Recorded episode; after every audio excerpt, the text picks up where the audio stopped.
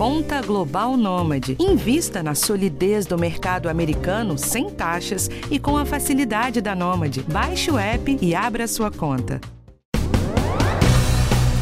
Pela primeira vez, o Vigitel, que é um levantamento anual sobre a saúde nas capitais, feito com mais de 27 mil pessoas, trouxe números da depressão entre os brasileiros. E ó, eles impressionam, viu? Em média, 11,3% dos brasileiros relatam um diagnóstico médico de depressão. É um número bem acima da média apontada pela OMS, a Organização Mundial da Saúde, para o Brasil, que é de 5,3%. O levantamento mostrou também que, em média, há mais pessoas no país com depressão do que com diabetes. O Vigitel mostrou em números o que se discute em rodas de conversa e redes sociais. A pandemia, de fato, contribuiu para piorar o quadro de saúde mental do brasileiro e em todas as idades e graus de escolaridade. As mulheres ainda são as mais afetadas. No episódio de hoje do podcast do Bem-Estar, a gente vai entender as causas desse problema, como que ele se manifesta no dia a dia e principalmente onde buscar ajuda. Depressão é uma doença e tem tratamento. A gente vai explicar o passo a passo para ter o tratamento gratuito pelo SUS. Quem conversa com a gente é a professora Débora Malta, médica epidemiologista, professora da Escola de Enfermagem da UFMG.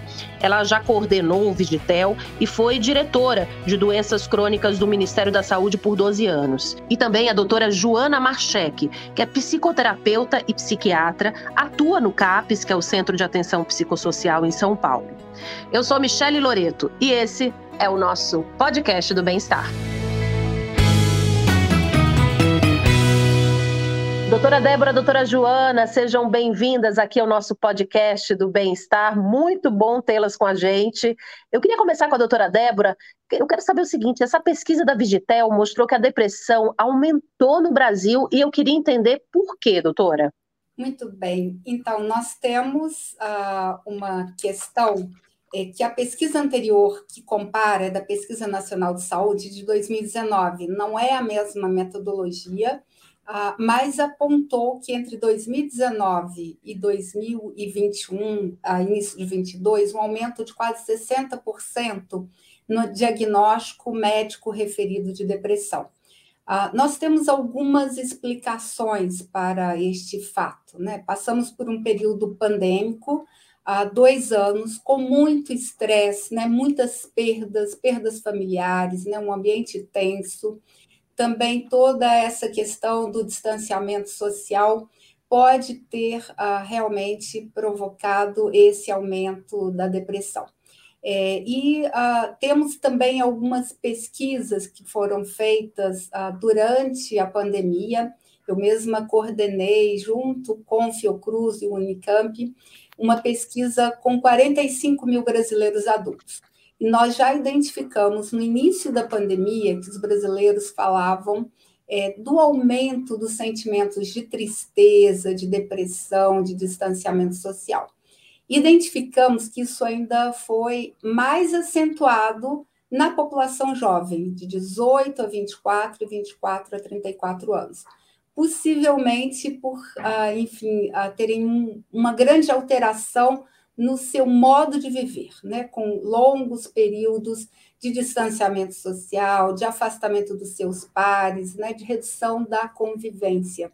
Então, de fato, nós achamos é, que essa pode ser essa explicação desse aumento de quase 60% entre uma pesquisa realizada pelo IBGE em 2019 e essa conduzida pelo Ministério da Saúde em 2021, início de 2022.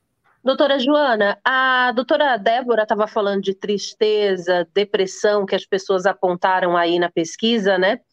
É, explica para gente o que, que é depressão, porque muita gente confunde depressão com tristeza, né? Então, qual é a diferença e quando é que a gente pode dizer que a pessoa realmente está com depressão?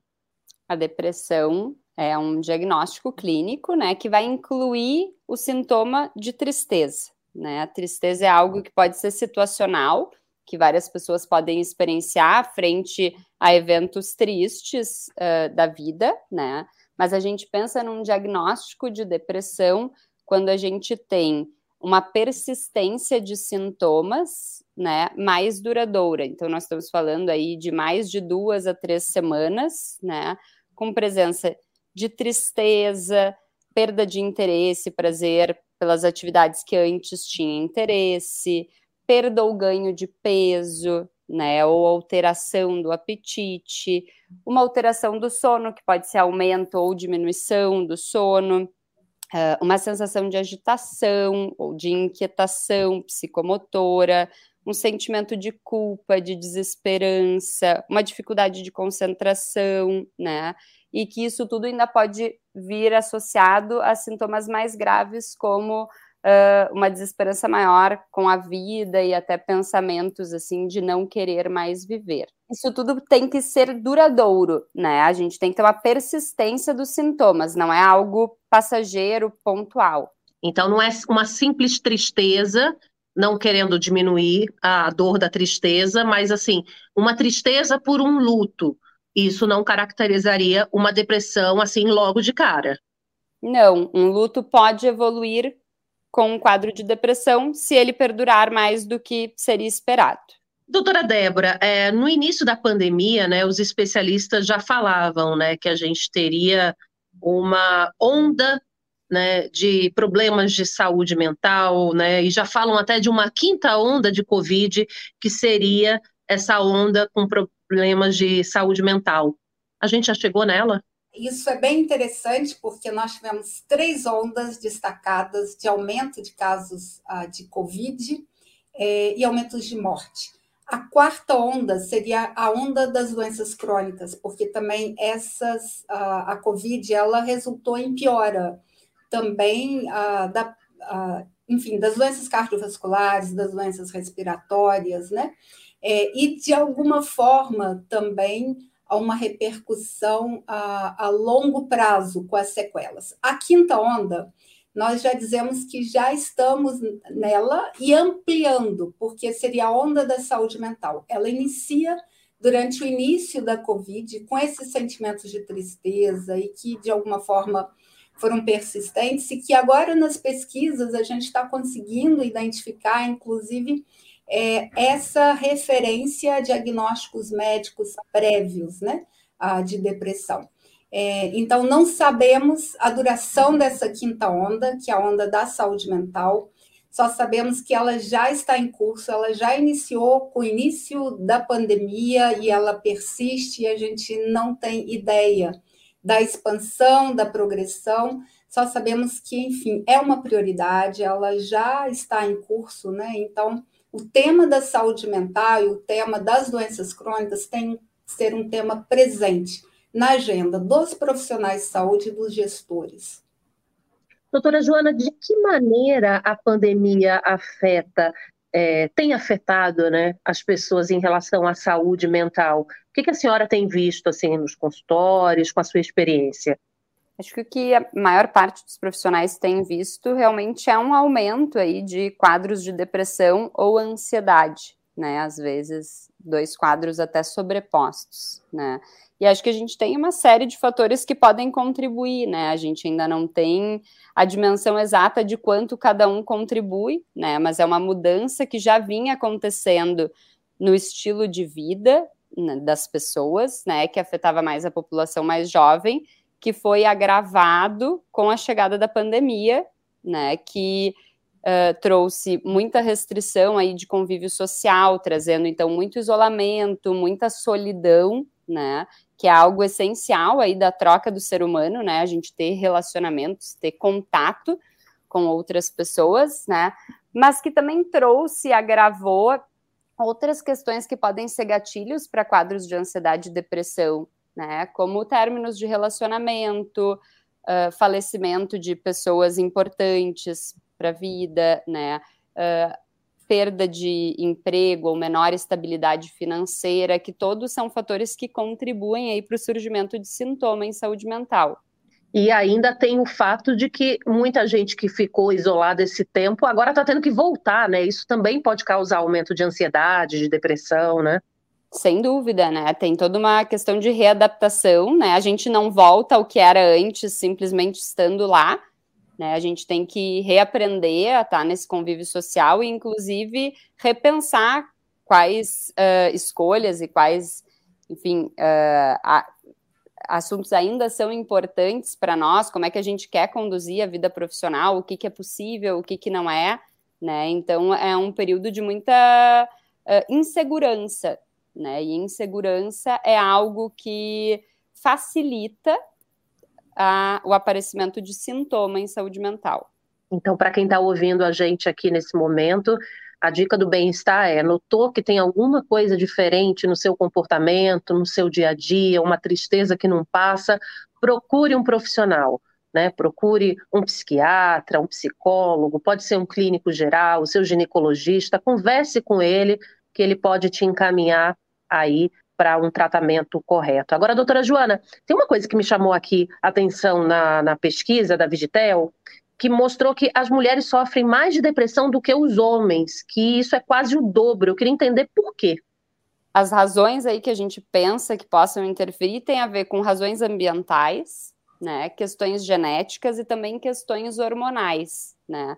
Se a gente for pensar assim, ao longo, ao longo do ciclo da vida da mulher, ela tem alguns eventos, né, diferentes da vida do homem uh, que são gatilho aí para o surgimento de sintomas em saúde mental. A gente poderia pensar, por exemplo, no ciclo reprodutivo, né, gestação e puerpério, que é um momento de predisposição para o surgimento de sintoma, né? Uh, a menopausa também é um momento uh, bem significativo nesse sentido. E se a gente for conciliar aí com o entendimento da pandemia, talvez haja espaço para a gente pensar uh, como é que a pandemia repercutiu na rotina diária de homens e mulheres, né? E quem que foi uh, talvez mais sobrecarregado, todos fomos sobrecarregados, mas quem na dinâmica familiar usualmente ficou mais sobrecarregado e a gente vai observar que as mulheres apresentaram aí uma sobrecarga maior. Agora, doutora Débora, a pesquisa também mostrou que a doença atinge as pessoas independentemente da condição social. Isso é um fator muito importante, né, da gente falar, entender, porque ainda se fala muito que a ah, depressão é para rico, né, é para quem pode, mas aqui mostra que atinge todas as pessoas, independentemente da condição social, né? Exatamente, o Vigitel mostrou isso e mais. A, a pergunta é se algum médico já lhe deu um diagnóstico de depressão. É, então, isso fala também de acesso a serviço de saúde. Eu gostaria aqui também de destacar é, a participação do SUS, né, do ponto de vista de prover esse diagnóstico, porque muitas vezes, a, às vezes as pesquisas refletem até maior prevalência na população de maior escolaridade, maior renda, por uma questão de acesso a serviço. Então, isso de forma indireta está dizendo que ah, nesse espaço, né, no pós-pandemia ou durante a pandemia, nós também conseguimos, através do Sistema Único de Saúde, prover acesso para o diagnóstico médico ah, de depressão, né? É, mas, enfim, afetou a todos, né? E eu diria também por outros estudos que nós temos ah, de mortalidade, né, que é, a depressão, ela não, a, a, a Covid, ela não foi nem um pouco democrática, né? A Covid, ela afetou diferentemente, né, os mais pobres, né, é, as pessoas com piores condições socioeconômicas, né? Então, é, enfim, podemos também pensar uh, que a depressão, de alguma forma, ela afetou todas as classes sociais, né? E, e enfim, e o SUS conseguiu prover o diagnóstico para independente, né, da situação socioeconômica. Agora, pegando já esse gancho, doutora Débora, do serviço público, né, oferecendo tratamento para depressão, qual é o passo a passo para a pessoa identificar, para a pessoa conseguir o tratamento? Bem, enfim, primeiro ela deve procurar a nossa porta de entrada, né? Então, são as equipes uh, de saúde da família, né? É, é importante, então, pro, procurar um profissional da equipe de saúde da família para que seja dado esse diagnóstico. Nós temos no Sistema Único de Saúde é, as equipes matriciais, que são os NASFs, né, os Núcleos de Apoio de Saúde da Família, que contam, então, com profissionais da saúde mental, né, com, com psicólogos, com psiquiatras que podem dar esse suporte. E tem uma rede também dos CAPs, né, a, o Centro de Apoio Psicossocial, é, que esses seriam para os casos mais graves, né, os casos que cursam com diagnósticos de psicoses, mas enfim, a gente tem uma rede de saúde mental que é importante né, que as pessoas saibam e possam é, acessar. Mas destacamos também que é preciso investir nessa rede, apoiar, aumentar é, a, o orçamento, porque, enfim, nós sabemos que isso tende a ampliar, né? É, e tivemos, ao contrário, até cortes né, do governo federal é, nas equipes dos NASFs, né, nas equipes dos núcleos uh, de apoio saúde, à saúde da família. Isso é muito preocupante, porque o que nos reserva no futuro é uma ampliação dessa demanda pelos serviços de saúde mental, não só entre adultos, mas também a procura por adolescentes, né? Temos pesquisas que mostram que os adolescentes também foram afetados, né? uh, por um aumento né, uh, das queixas referentes à saúde mental no período pandêmico. Pegando já esse gancho, né, a doutora já respondeu que houve também um aumento de depressão em crianças e adolescentes. Eu queria saber da doutora Joana, né? Como iniciar um tratamento com uma criança, um adolescente? Como identificar, né? É diferente de um adulto, uma depressão numa criança e num adolescente? Uh, sim, eles são quadros uh, em algum grau diferentes, né? Mas eles guardam semelhança, né? Então, aqueles sintomas que a gente falou aqui antes, eles podem estar presentes, né? Mas por vezes a gente não encontra esses sintomas de forma tão clara, tá? Uh, a gente pode encontrar mais uma alteração de comportamento, assim, um, uma criança ou um adolescente que muda muito o seu jeito de ser, né, de uma forma um pouco mais subjetiva, assim, não como um sintoma específico, mas que era alguém extrovertido, mais falante e com o passar do tempo começa a ficar nitidamente mais introvertido, né, retraído, eh, buscando menos estar em contato com os outros, às vezes é algo mais uh, sutil, né? Então estar atento, ainda mais atento né, as mudanças de padrão de comportamento e de humor nos adolescentes. E acho que fica aí como um sinal de alerta buscar, eu acho que ainda mais precocemente, uma orientação, né? Uh, acho que nunca é demais a gente buscar uma orientação de alguém especializado, né? E vão ter os locais específicos para tratamento de criança e adolescente, né? Da mesma forma aí que nós falamos do CAPS, a Débora mencionou, né, existe o CAPS de infância e adolescência, né, voltado especificamente para o atendimento dessa população. Agora, eu acho importante também, doutora Joana, a gente destacar aqui, né, com essa experiência do bem-estar, a gente já fez uma série sobre depressão, que muitas vezes a depressão, é, principalmente no adolescente, né, ela, ela vem também com uma, um certo aspecto de a pessoa fica mais violenta, mais impaciente, mais agressiva, né? Porque a, a gente às vezes só liga em relação à tristeza, mas essa mudança de comportamento pode ser não da alegria para a tristeza, mas para uma impaciência, né? Até em adultos mesmo.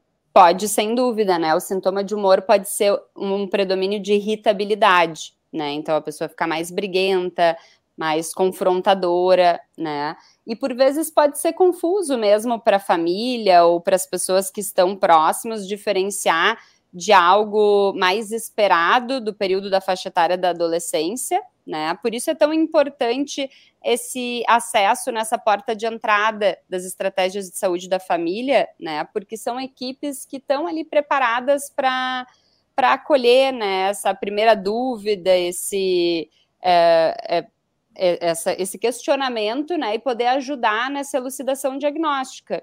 Doutora Débora, pegando aqui a pesquisa da Vigitel novamente, é, mostrou um aumento de consumo de álcool e diminuição de atividade física. São fatores que a gente pode ligar ao aumento desse número de deprimidos?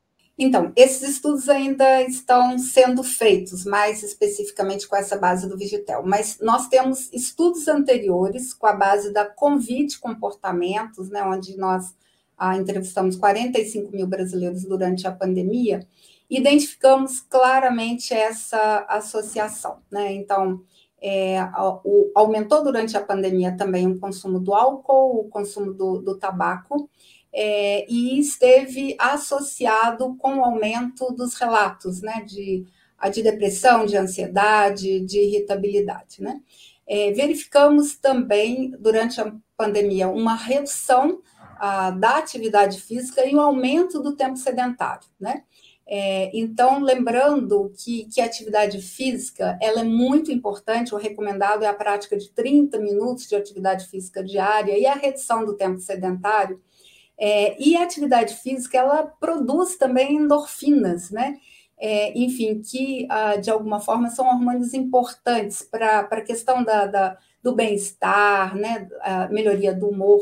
É, na medida que isso reduz, né, com o aumento do sedentarismo, na redução da prática da atividade física, isso pode ter uma influência ah, direta, né, é, ah, no aumento da depressão e de outras doenças crônicas. Então, estamos realmente com indicadores muito ruins, né, e o Vigitel apontou isso, né, temos que ter muita atenção, é, e por isso que estamos chamando atenção, tanto né, pelas consequências disso, não só na depressão, mas também nas demais doenças crônicas não transmissíveis, doenças cardiovasculares, câncer, né?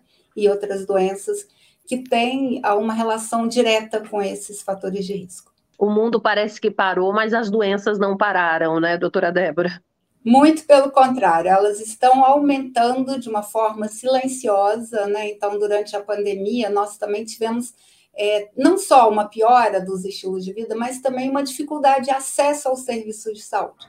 Então, isso quebrou um princípio fundamental, que é o do acompanhamento, da longitudinalidade, né?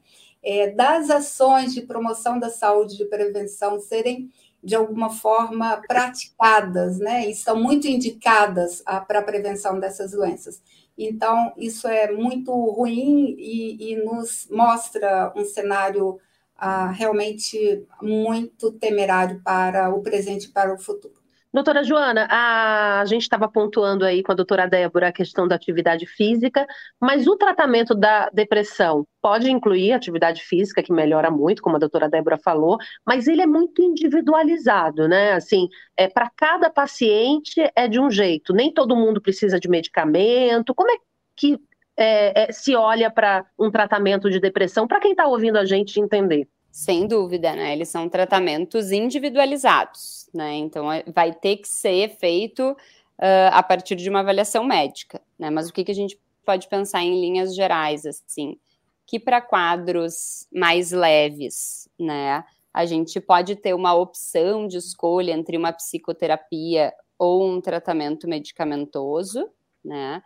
Uh, e para quadros uh, de intensidade aí mais moderada ou grave, a gente sempre vai pensar no tratamento medicamentoso associado a outros tratamentos complementares, que pode ser uma terapia, pode ser alguma proposta de terapia em grupo. A atividade física é um tratamento já consolidado como tratamento complementar da depressão. A gente vai ter aí uma proposta de olhar também para a parte de alimentação, de outros hábitos de vida que possam estar contribuindo, para o controle de outras doenças crônicas, né, depressão, uh, diabetes, hipertensão, que se descompensadas também vão dificultar a melhora do quadro clínico da depressão, né? Uh, mas basicamente isso, a gente pensaria num tratamento medicamentoso com algum tratamento complementar. E, doutora Joana, é, por favor, né? O pessoal tem que parar com isso de ter preconceito com remédio para depressão, né? É, é, sem dúvida é um assunto difícil, né? Eu acho que também é importante a gente pensar que faz parte aí do atendimento médico a gente entender quais são as crenças das pessoas, né? Uh, qual a razão da resistência de um tratamento medicamentoso? Muitas vezes, a partir da conversa, a gente consegue compreender o que, que se passa aí na cabeça do paciente, né? Que gera receio com o uso do remédio, né? Muitas vezes é o receio uh, do uso que não será descontinuado mais para frente, né? Então não quer ficar com remédio para sempre, costuma ser o que vem muito no consultório, né? E nós não estamos falando de um tratamento medicamentoso que não vai poder ser interrompido, né? Vai ser algo singular, vai ter que ser discutido, né? Mas eu acho que a mensagem é que as pessoas estejam mais abertas aí a conversar até as suas inseguranças do tratamento para poder chegar em um tratamento que funcione para elas. O importante é você ficar bem. Você que está ouvindo a gente agora, se você tem depressão ou alguém na família, o importante é sair desse estado. E se precisar de medicamento, confie no seu médico e tente. Agora, doutora Joana, família, já que a gente está falando, amigos, como é que eles podem ajudar alguém que está com depressão? Podem ajudar muito né? São um ponto central aí do tratamento. Rede de apoio é muito importante para todas as pessoas, né? Eh, em qualquer momento da vida, especialmente num momento tão delicado quanto num episódio depressivo, as famílias podem ajudar se mostrando disponíveis para escutar, né? Estando um pouco mais despreocupadas com o que, que elas vão dizer, em ter uma resposta certa, né? Muitas vezes a pessoa precisa simplesmente sentir que estão ali presentes com ela, né? Que estão acolhendo o seu sentimento, que estão entendendo que aquilo traz sofrimento, né? Que gera insegurança, que gera medo, acompanhando até o serviço de saúde, né? Estimulando aí até o serviço de saúde. Uh, se a pessoa tiver mais resistente, a, a família pode tentar talvez ela acessar o serviço de saúde, buscando um movimento ao contrário, né? Isso também existe aí uh, dentro da nossa rede de saúde. As equipes de saúde elas chegam até a casa dos pacientes, né? Existe essa possibilidade. Então, talvez fazendo esse movimento uh, ao contrário aí, quando o paciente está mais resistente, mas basicamente é ouvindo, se mostrando solidário e respeitoso com o que a pessoa está sentindo naquele momento, né? Porque aquilo é o que ela está sentindo, né? Tentar evitar julgamentos a respeito do sentimento do outro. Acho que essa é a maior ajuda que a gente pode dar como família. E recado final, doutora Débora e depois doutora Joana, um recado para quem está com depressão, que está ouvindo a gente agora. Bem, a depressão ela tem tratamento, né? Você pode e deve procurar ajuda, apoio, né? E o que você sente hoje também está sendo compartilhado por outras milhões de pessoas, né? É, de alguma forma a pandemia agravou isso, mas a saída, a luz no final do túnel, né? E é importante que você se mobilize, que você procure ajuda, né? Ah, enfim, e sempre teremos a possibilidade de melhorar a nossa qualidade de vida. Eu deixo aí como recado que quem estiver se identificando com algo aqui do que nós falamos e que tem essa ideia de que talvez possa ter algo de errado e que talvez nem saiba que o nome é depressão, né, que busque ajuda, né? Busque ajuda de um amigo, busque ajuda de um colega de trabalho, busque ajuda de um serviço de saúde. Ela não está sozinha, né? Uh, tem muitos profissionais para ajudar e tem muitas pessoas que compartilham aí desse mesmo sentimento e, e sintoma, então vai ter com quem compartilhar. Abra chance para essa possibilidade. Doutora Joana, doutora Débora, muito obrigada pela participação aqui no nosso podcast do Bem-Estar. Eu que agradeço a oportunidade e um abraço a todos. Muito obrigada pelo convite e um abraço. Obrigada também a você que está ouvindo o nosso podcast do Bem-Estar e sempre nos acompanha. Toda quarta-feira tem assunto novo aqui sobre saúde e qualidade de vida. Esse podcast teve direção de Karina Dorigo, produção e gravação Ana Amélia Bazella e edição Carlos Augusto Nunes. Eu sou Michele Loreto. Encontro você na próxima, tá bom? Um cheiro, tchau, tchau.